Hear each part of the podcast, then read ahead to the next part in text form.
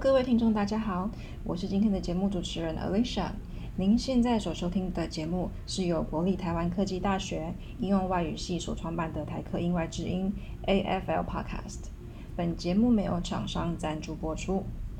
台科英外在今年四月创办了职涯发展计划，其中就包含您现在正在收听的台科英外之音 AFL Podcast。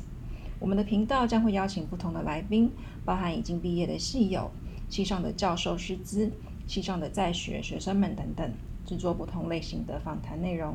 所以，如果各位有任何想听的内容的话呢，也欢迎私讯我们，我们会进行讨论与制作。本集节目我们邀请到了陈玉柔系友，他将会分享他毕业之后的工作经验，以及过程中如何成就了今天的他。现在就让我们欢迎他为我们自我介绍。我介绍一下我自己，我是陈玉柔。然后我当初是在总公司工作大概一年多的时候，后来被派去越南工作，去那个时候刚好越南有缺人，这样。然后后来我在那边工作一年多之后被调回来台湾，所以就大概在四四年，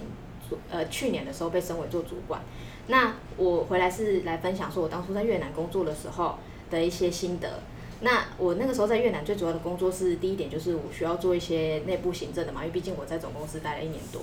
那一年多的部分，我就可以很理解说台湾总公司大概内部的流程是怎么走，所以就是我顺便去那边去教那些越南的同事怎么去跟台湾团队去做沟通，然后怎么去做我们里面内部的系统。当然他们有一定的知识，但是要怎么做，其实还是要有人教嘛。然后再来就是说海外鞋厂，因为我是我去那里最主要是做业务的工作，所以我需要做海外鞋厂的一些关系的联系跟订单的开发。那我们公司基本上是做鞋材的，就是鞋球鞋上面的布料，嗯哼，纺织业，对对对，是的。然后再来就是说，因为其实品牌部分，你们知道的那些鞋鞋子的品牌，艾迪达或是 Nike 那些，他们都会有每一季会希望开发的材料。那这个部分我们就需要跟台湾。总公司以及大陆的那些团队，然后还有我们自己越南的团队去看，说要怎么开发新新一季的材料，让那个什么品牌可以去挑，这样，然后再来就是说大台湾有团队嘛，然后大陆有团队，那他们指派工作过来的时候，我需要自怎么去转达跟追踪的部分。那因为主要是因为那边的部分台干虽然很多，但是业务的部分是跟客人做接洽嘛，所以变成是说很多的。呃，细节的工作会落在我们身上。那我在那边其实没有挂接，但是我做的工作有点接近主管，因为毕竟是台干嘛。对。那我在那边就是最主要学到的有三种能力。那第一种就是沟通能力，就是跟不同国籍的人沟通。其实老实说，台湾你跟台湾人沟通，大家都讲中文，但是你跟越南人沟通，其实我们公司好的一点就是他在征越南。同事的时候，他已经确定他会中文了。OK，那但是中文的部分的话，假如说我英文十分好了，我当然没那么好，但是英文十分好了，那他的中文可能大概三到五分。那其实我自己有学粤语，我的粤语也三到五分。那等于说我们彼此其实都不太清楚我们到底就是讲的东西是什么，所以变成说你要怎样沟通才可以把上面指派的工作做完？我觉得这是很重要的一点，因为其实你如果跟他讲的东西他听不懂。他很大程度上可能真的会听不懂。嗯哼。那你跟他讲的东西他听不懂的话，那他就不会做出你想要的东西。那你看到你第一个反应一定是很生气，就觉得说，哎，为什么你就做这种东西给我？可是这不是他的错，因为他做错。我我觉得沟通能力的话，你讲给别人听，别人不见得要懂。这个我觉得是很。大家都要知道的一点就是，你讲给别人，别人不懂，不一定会懂。但是你要讲到别人懂，别人才有办法做出你想要的成果。所以这才是我觉得在沟通能力上来讲，我觉得是算是有很大的就是心得在那边。对，沟通上算是一个，因为刚刚学姐说的就是，我光是语言部分就是一个很大的挑战，因为去那边等于是后来是用粤语沟通嘛。呃，其实还是中文，还是中文沟通，因为我们系统的中文啊，而且他也不是只跟我沟通。OK，因为他有的时候我。我有可能请假，对。然后另外方面来讲，他也需要跟其他的台湾干部沟通，对。所以其实其他台湾干部呃干部虽然都会讲，都多多少会一点点，可是你说要全部都听得懂他在讲什么，因为越南语人讲话真的非常快。OK。对，所以其实你他最好的方式就是他们当初招人的时候就已经确定他一定的中文，对。因为系统是中文，对。台湾团队是中文，OK。大陆团队是中文，那他们的中文其实是。虽然没有那么好，但至少还是可以沟通，让我们大家可以做事。那我们的工作是用我们就是比较没有，其实有时候你要跟人家就是除了沟通以外，你要跟人家聊天，你才有感感情嘛。对，那培养感情的时候，我们会用一点粤语，但是理论上来讲，大部分的工作以中文为主，因为你这也是参考到公司的责任归属问题啦。OK，对啊，那就是因为这个算是在国外工作的一个、一个场域这样子，嗯会不会有什么文化上的差异在沟通这一个部分？因为呃，我觉得是每个人逻辑不一样。其实台湾人逻辑很多，每个人大家都就是有差。可是你去到别的国家，你的感觉就是他们真的他们的思维，其实你会发现会有一定的共性，就是说他们可能想法真的非常直。像我有一些越南的同事，他们的想法就是说，你跟他讲 A，他真的只会做 A，他甚至还做不到 A，但是他就是做 A 给你。然后可是台湾的同事，你跟他讲一下，他就可以跟你互互相沟通。对但是你跟越南同事，你能做的就是尽量让我们在同一个 page 上做事情。对对对，所以他们的想法很直接，甚至你有时候讲话你要小心跟他沟通的方式，你要小心，因为他会误会。嗯哼，那误会的状况下，你就很难去，有的时候很难去处理这这个状况，因为其实职场上就是这样，你如果有误会，对他误会他也不会只留给他自己，他会留给大家，，OK，对啊，所以其实就是要抓到一个可以沟通的一个点，因为在不同的一个环境这样子，要把工作细分啊，就是让他可以了解说我们现在的工，我们现在最主要的重点是什么，我们的目标是什么，然后再去做沟通，然后让他了解说我们的目标是什么，然后我们为什么要做这个。其实我觉得越南同事他有一些越南同事他很在意说你为什么做这个，OK，坏，就是他有时候会问，为什么要让他做这个东西？对对对，就是为什么。那那个时候我就需要我我曾经有跟一个越南同事解释了快要半个小时。就说哎我为什么要这样子做，因为什么原因，因为什么原因，因为什么原，因。哦他们不会单纯就是接受任务，他们会去反驳或者是询问说为什么我要这样做的点是什么这样子。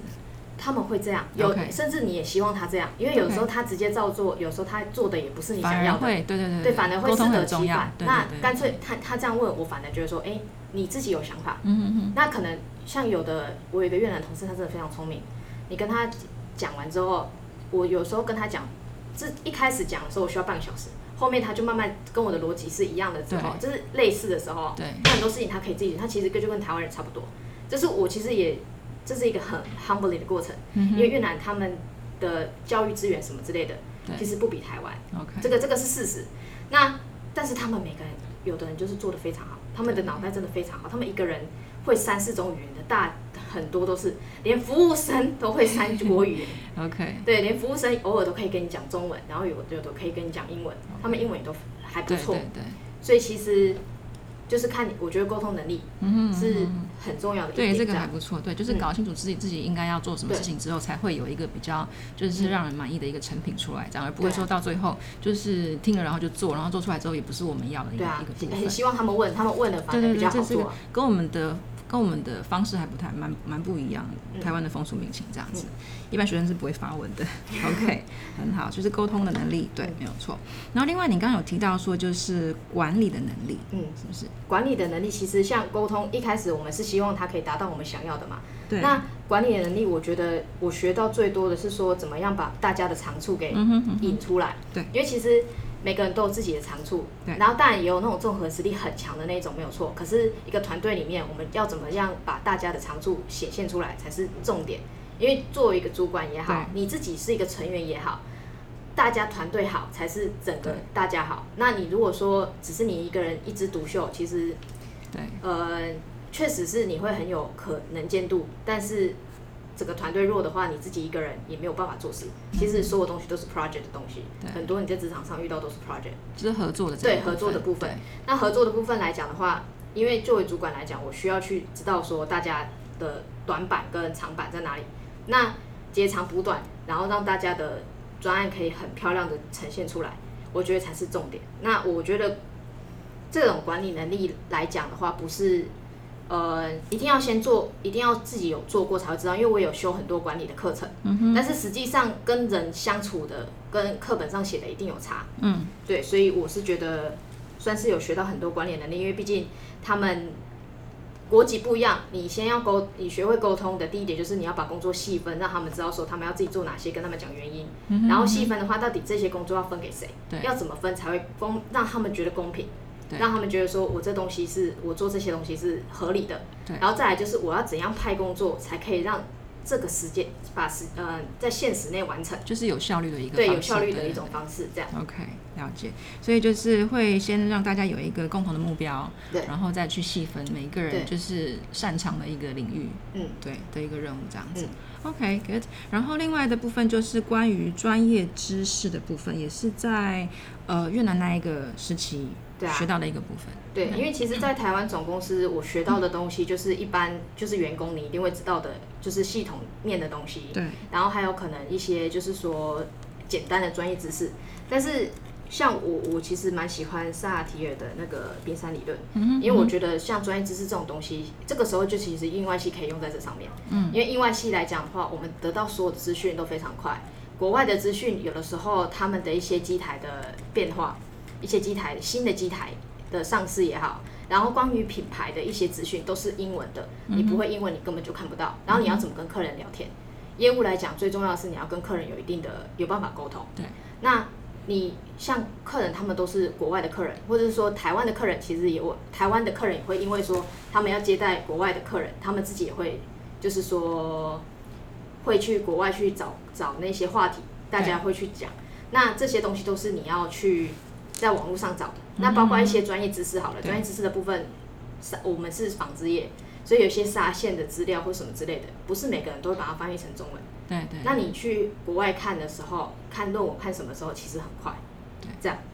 所以这个就需要语言的能力的部分。对啊对啊对啊那这个部分的话，其实我们在印外，就是呃，我们现在的呃课程上安排，其实就是有在做这个部分的一个训练，这样。所以未来未来说，其实就是在职场上其实是很受用的吧？是啊，是啊。就是很方便，就是可以应用这个部分。嗯，好，那因为是在越南工作，那最近就是就是可能会让大家联想到，就是最近好像有蛮多呃，就是外派到可能东南亚那一块，像是柬埔寨那个部分，嗯，好像有很多比较呃像是有风险有陷阱的工作这样子。那这部分的话，学姐会怎么跟我们分享说，你要怎么样去筛选一个比较适合的工作，然后是不是值得让自己就是跳脱这个整个在台湾的舒适圈，然后到一个完全不同的场域去工作？那会需要注意哪一些点吗？呃，基本上越南的工作的话，我会建议说你一定要找有台湾总公司的。OK，那其实你如果没有找台湾总公司的，你就是要问很清楚，说你到底工在那里的工作内容是怎么样，这是第一点嘛。你一定要知道你公你要去的公司是状况是怎么样，有没有营业登记证，这个很重要。嗯你如果没有营业登记证，这个公司等于就是不存在的。那再来就是有没有台湾总公司，因为我觉得有台湾总公司，至少你爸你如果被掳走了，你爸妈还走还可以去台湾总公司抗议嘛，扔鸡蛋也要有地方嘛。对不对？那再来就是第二，呃，我想一下哦，第二点就是说，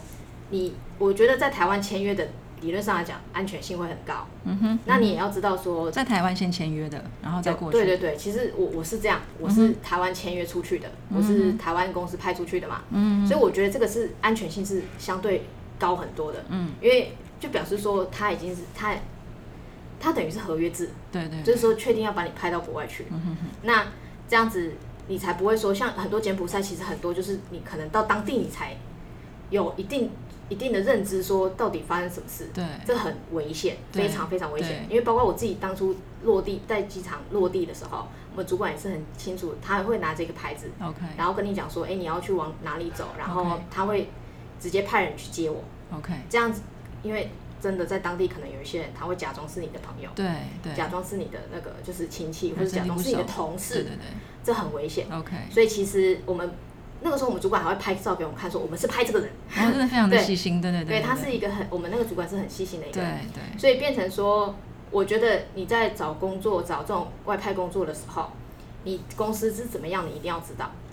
上网查一定都查得到，多多少少一定查得到。嗯嗯嗯你不可能都查不到，查不到很恐怖啊。对啊，然后再来就是说，你的行情是怎样？对行情非常重要，因为像有的他像柬埔寨之前我看到他们那个行情，你要想想看，你一个打字的，不是你一个回个人书信的，是，你怎么可能你十几万？对，就是这个行情是你，我觉得这个薪水不是没有，但是你要看第一年年纪、你的资历、啊你的对就是工作能、你的你你工作的内容属性是什么？对是他的像那个网络上他们传报的那种，就是柬埔寨的那些工作的那些，他们的薪水真的非常高。应该这个是可以判断的出来的其实是。你你可以去判断，对对对说到底你的工作，你如果在台湾，你的工作只有值三万，你再怎么样都不可能到国外突然报到二十几万，这个是对这个你他，我觉得这种好事不会落到当地的物价也没有说高到那种对，真的没有，而且他们物价那么低，他们其实老实讲，这种东南亚国家他们的物价真的不高，对不可能会有这么大的一个 range 的对啊，差太多了，对。对对所以是建议是你真的要去想清楚你的公司是怎么样，然后第二点是你现在的行情是什么，嗯哼哼就是不要傻傻的，就是说，哎、这个薪水很高我就去，或者是说你也不要被骗，然后被很低薪的过去，这个也有，我必须讲，也有被骗的，然后很低薪过去，然后待遇很差的，这也有。是那正常的工作，可是就是待遇很低这样子。就是没有那么好嘛，啊就是就是可能返台价比较少，或者说薪水可能比比台湾高一点点那种，你觉得你你基本上来讲就是从中部到北部，工作的差异这样就所。谓值不值得去对那个地方工作这样子，对。然后呃，另外刚才学姐在分享的时候有提到说他们的法规嗯，的一个状态是怎么样的吗？其实他们每年哈，他们员工劳劳工他们都其实他们福利真的非常好，我非常的羡慕这样。他们的失业救济金是我们的失业救济金，是不是我们要有一个非自愿离职书才会有失业救济金？对，他们没有，他只要离职就有。哦，对，而且一次领好像领一年，哦你没领完，你下次离职还可以继续领。哇，对，而且他每年的他每年一年的话，比例呢？啊，比例呢？好像是百分之六十吧，哦七十六十七那还十，蛮多的欸，很多很多啊，很多啊。啊然后再来就是说他就是他们当地的居民，他们的国民才有，对他们的国民才有，我们没有。我们台湾人他哦不对，我们国外的客，就是国外的这些外国人外国人其实老实讲，像我一千万好了，假如我领这个是这个不是行情，我只是讲一个假设，嗯一千万好了，那我就要缴百分之三十的社保，那百分之三十的社保就是说我有。就是假如说三，我就要缴三百万给越南政府啦。嗯那当然是一百万是第一百万是你自己付，两百万是公司付，嗯，这是这个就是跟台湾是差不多。但是有一个点就是说，你不会在那边退休。哦，对，你就算在那边退休，其你会为了你去那边那么一点点的退休金回去领吗？不会。所以其实其实他这个现他现在为了要限制台干去，其实他有很多的，他现在有做很多的方式。第一点就是说，让你的申请很晚下来。那这个不能怪他们，因为我觉得就我们台湾也是一样，我们也不，我们也希望说我们把这些主管级嗯哼，全部都留给我们自己人。嗯哼，薪水的部分也待遇也变好一点。那这第二点就是说，他们其其实他们已经慢慢从劳力密集，希望他们政府希望从劳力密集变成一个就是高科技，就是往高科技走啦。对，那可是因为因为这样子的关系，所以他每年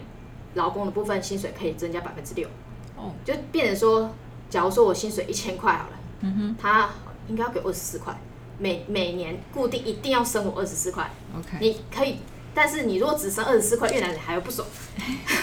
所以变成说他的薪水会越来越高，越来越高，越来越高的状况下，他就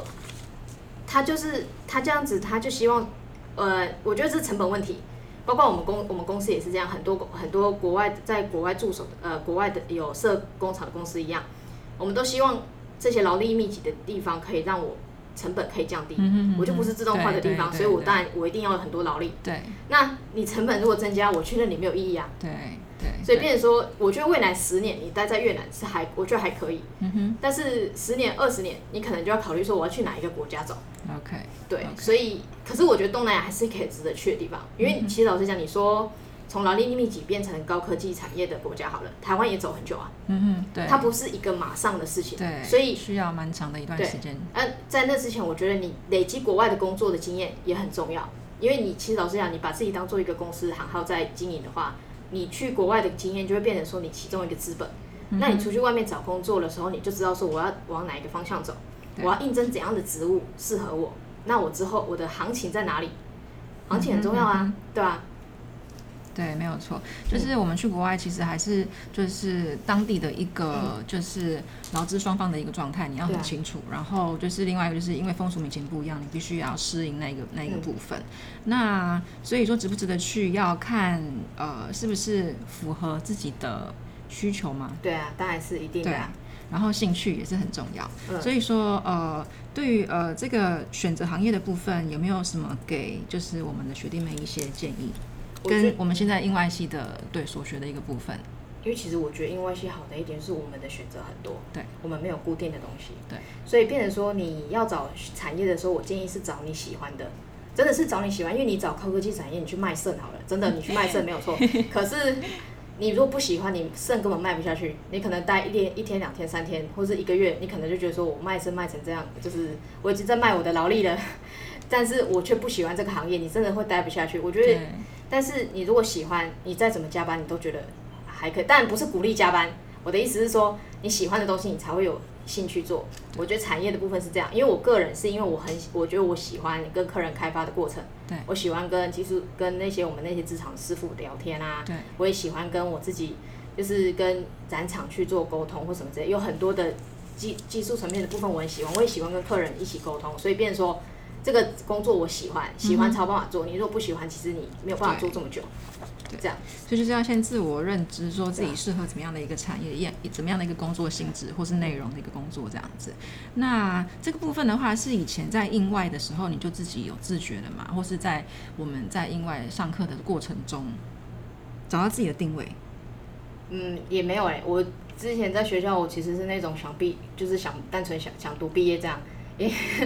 因为高中已经读得很累了嘛，所以你大学基本上来讲，我也不算玩四年，因为我有辅系，我有辅系科技管理。哦，OK，那那个时候在是台科的时候有辅系，对对，有辅系。然后那个时候我在就是我在选工作的时候，我是先先去面试很多一些公司，就是每个产业我都试试看，对去试去面试看看。那你从面试的过程其实可以知道很多细节，对我觉得不要怕问，但是你不要问那种很很尴尬的问题。